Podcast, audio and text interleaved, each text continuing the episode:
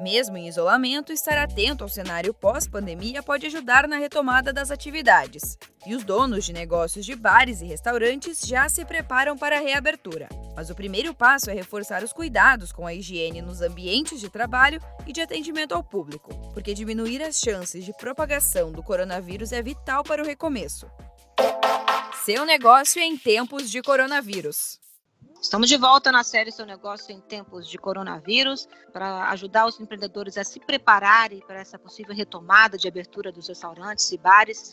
Nós convidamos Rodrigo Alves, diretor da Associação Nacional de Restaurantes do Brasil e também empresário. Convidamos também Karina Muniz, consultora do Sebrae, especialista em alimentação fora do lar. Muito bem, vamos começar então o assunto de hoje. Estamos falando de um segmento aí com faturamento expressivo de 400 bilhões ao ano. Queria, Karina, você começasse a falar como é que esse setor está se preparando hoje para essa retomada, se as pessoas estão conscientes do que precisa fazer para poder retomar as suas operações de alimentação.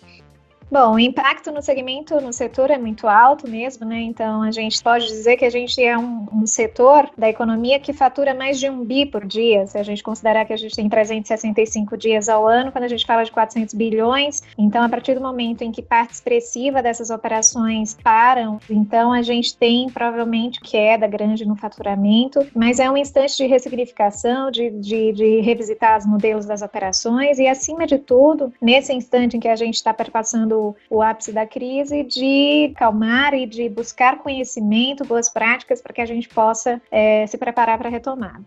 Rodrigo, você como diretor da Associação Nacional de Restaurantes participou aí da formatação desse protocolo de higiene, né, de cuidados para retomar os restaurantes, mas também um empresário, né, dono dessa rede, da rede de restaurantes Ponto Chique. Queria que você falasse um pouquinho como tem sido a sua experiência e quais são as principais medidas de segurança, de higiene que os empresários precisarão ter a partir do momento que os decretos de retomada forem estabelecidos.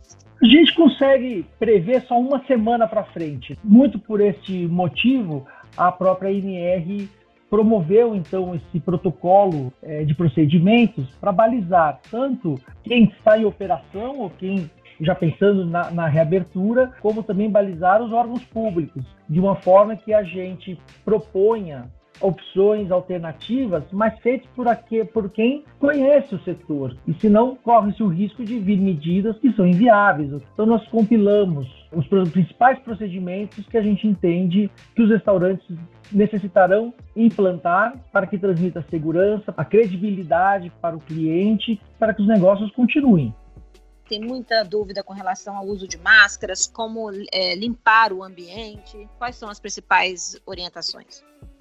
O procedimento ele vai de toda a jornada do alimento de forma segura dentro do, do, do seu estabelecimento. Então, como por exemplo, o uso de máscaras. É, a gente pode usar máscara de pano, sim, mas tem que cumprir alguns procedimentos para que essa máscara não se torne um vetor contaminante do, do alimento. E trouxemos também opções de protetor facial, de acrílico, então sempre deixando alternativas para que o dono do negócio decida aquilo que faz mais sentido para o negócio dele, mas que principalmente não inviabilize nenhuma operação.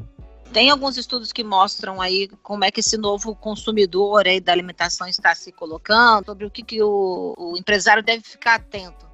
É, o que é importante ressaltar é alguns indicadores de uma pesquisa que foi feita pelo Instituto Qualibest junto com a empresa de consultoria e de pesquisa de mercado Galunium. Então, ele aponta hoje um consumidor que durante o período da pandemia ele está comprando de marcas em que ele confia e que preço, por vezes, não é o principal fator que faz ele né, adquirir um produto de um delivery. Então, tá atento a toda essa jornada do delivery porque ele está preocupado com o que entra na casa dele. E uma vez que o que entra na casa dele dele ele tem novos hábitos de higiene, ele quando ele voltar à rua, ele vai observar esses hábitos também nas operações. E hoje essa pesquisa ela aponta que existe uma desconfiança para os negócios de comida de rua. Então é importante que o empresário ele se atente a essas questões e observar realmente como é que é a jornada desse cliente dentro do, do, do estabelecimento dele. Quero agradecer muito a Karina e o Rodrigo por esse bate-papo. Em breve nós voltamos com outra dica para o seu negócio. Este podcast teve entrevistas da jornalista Marcele Carvalho, do Sebrae São Paulo, e locução e edição de Giovana Dornelles, da Padrinho Conteúdo, para a agência Sebrae de Notícias. Até a próxima. Tchau!